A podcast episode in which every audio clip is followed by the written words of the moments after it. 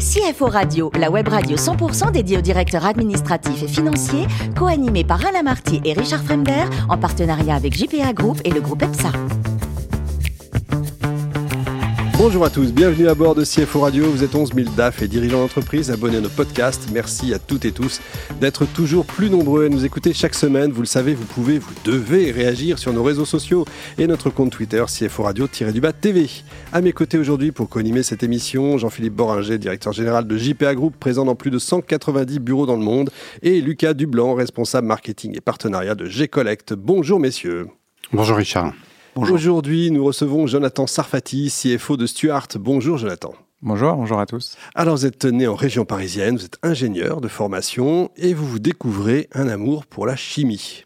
Exactement. Rien à voir avec les chiffres. J'ai fait, j'ai fait, j'ai fait maths, maths et je me suis rendu compte que la seule matière qui m'intéressait dans le dans le fatras euh, scientifique, c'était la chimie et donc je c'est la matière dans laquelle je, je, trouvais une application pratique qui était supérieure aux autres et donc c'est là où je me suis dit que je voulais, euh, je voulais aller. Mais quand vous étiez plus jeune, vous voulez devenir riche. Alors la chimie et devenir riche, Exactement. dans le pétrole, c'est pas évident. Exactement. Donc vous allez rejoindre un camarade qui crée sa boîte, c'est ça à ce moment-là? Exactement. Donc euh, je, rejoins un ancien de mon un ancien de mon école qui crée sa boîte dans la levée de fonds. Donc euh, c'est tout début de l'émergence de ce qu'on appelle aujourd'hui les, les startups. Et c'est des, des, entreprises qui avaient besoin d'argent.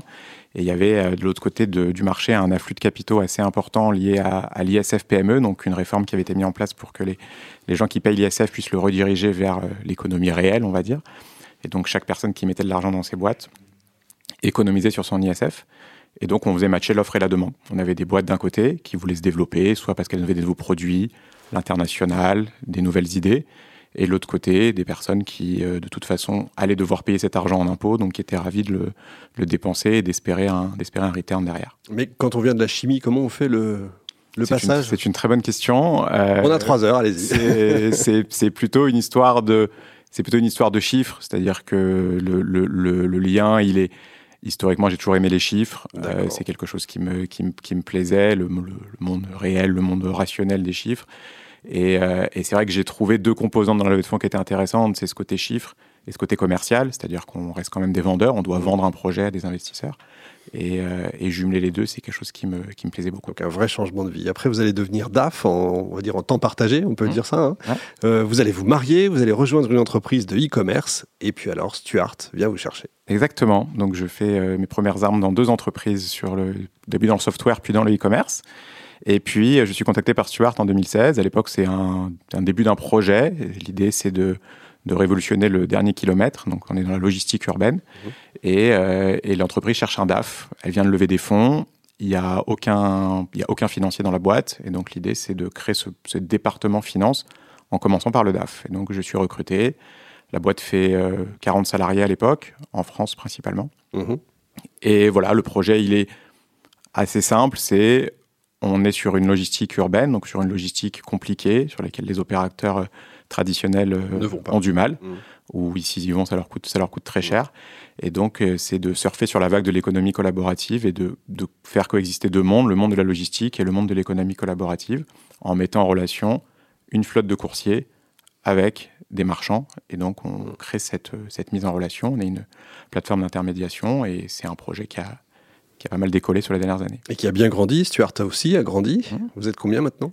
On est un peu plus de 800 personnes. D'accord. Vous n'êtes plus tout seul? on est, on est, Je suis plus tout seul, heureusement. oui. Donc euh, la boîte a été rachetée par le groupe La Poste en 2017, enfin Géopost, filiale du groupe, mmh. filiale du groupe La Poste. Et, euh, et, depuis, on est présent dans six pays. Et, euh, et, non, je suis plus tout seul. Non, je gère une équipe de à peu près 80 personnes entre la finance, le juridique et les RH. Ça repose. Jean-Philippe oui, euh, une question sur le, recrutement des, du personnel sur place. Comment ça se passe, les coursiers, les euh, alors, on recrute pas les coursiers, ce ne sont pas nos Qui salariés. le fait alors? Alors, ce sont des auto-entrepreneurs ou des sous-traitants. D'accord. De mode de, de mode d'onboarding pour euh, avoir nos coursiers sur la plateforme. Nous, on est une plateforme d'intermédiation entre des, des, marchands et des coursiers. Et donc, on a deux modèles. On a un modèle classique de sous-traitance. Le monde du transport est un milieu où il y a beaucoup de sous-traitance. Mmh, donc, mmh. un modèle où on va aller chercher des sous-traitants, on va les former et on va les mettre en relation avec nos, avec nos clients. Et on a un modèle un peu plus euh, basé sur l'économie collaborative, où là, on va aller chercher des, micro-entreprises, on appelle les auto-entrepreneurs, qui sont des professionnels et qui, eux, vont venir chercher sur la plateforme une opportunité professionnelle et donc vont, grâce à la plateforme, pouvoir avoir accès à une source de, à une source de revenus. D'accord.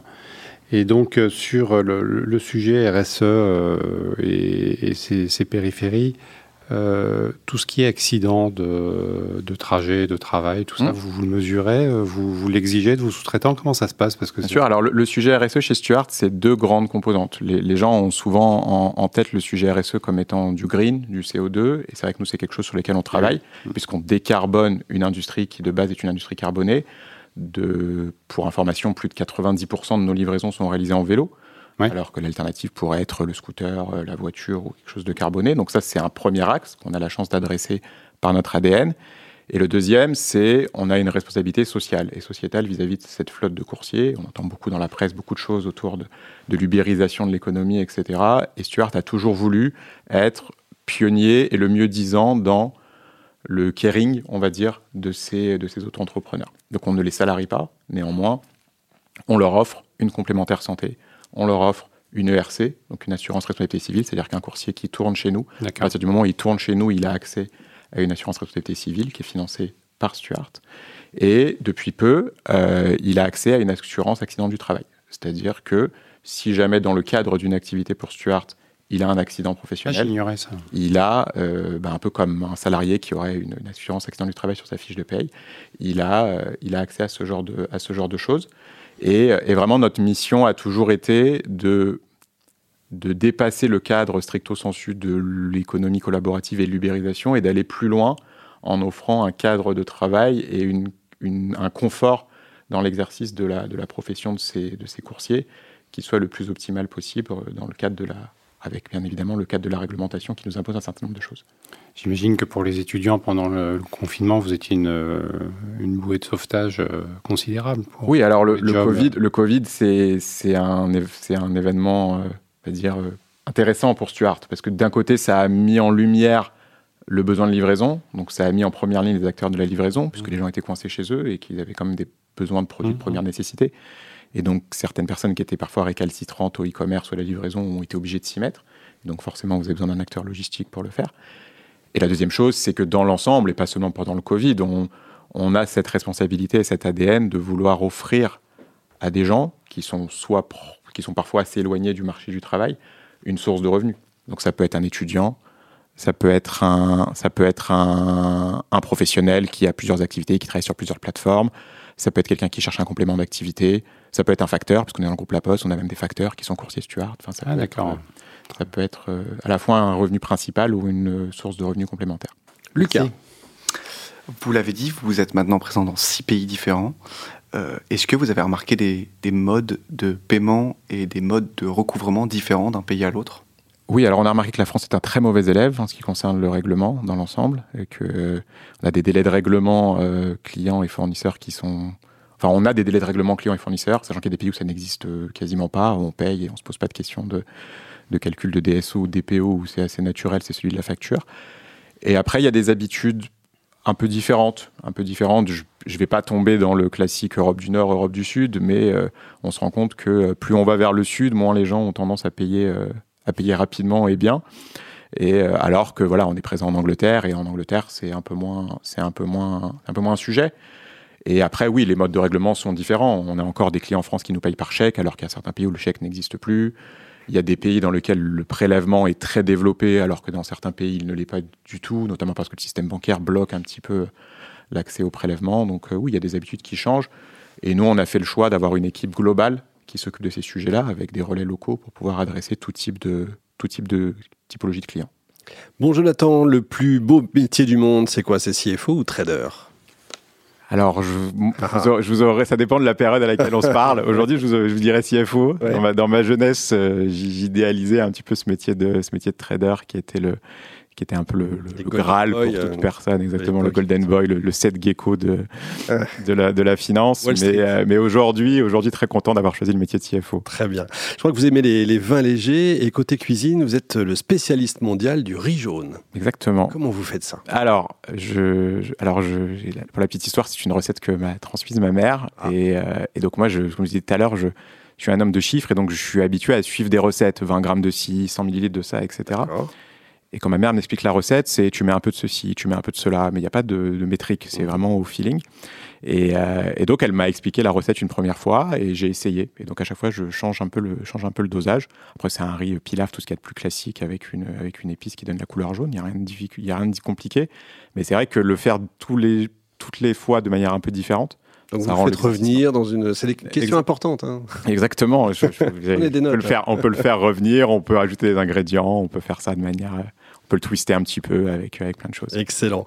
Euh, vous avez été marqué côté euh, voyage par le Mexique et notamment Tulum? Exactement, exactement. On a des, des- des goûts assez différents en termes de voyage avec mon épouse. Euh, moi, j'aime me reposer, elle, elle aime faire plein de choses en vacances.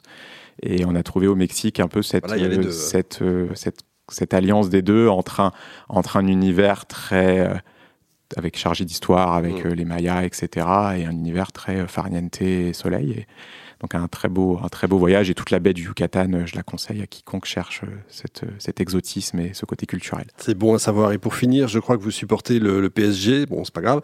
Euh, PSG champion d'Europe un jour, possible? Enfin, une vraie coupe, je veux dire. De, de mon vivant, je l'espère. Je mettrai pas une pièce dessus, mais de mon vivant, je l'espère. Merci beaucoup, Jonathan. En tout cas, vous êtes formidable. Merci également à vous, Jean-Philippe, et à vous, Lucas. Fin de ce numéro de CFO Radio. Retrouvez toute notre actualité sur nos comptes Twitter et LinkedIn. On se donne rendez-vous mercredi prochain, 14h précise, avec un nouvel invité. L'invité de la semaine de CFO Radio, une production b2b radio.tv en partenariat avec JPA Group et le groupe EPSA.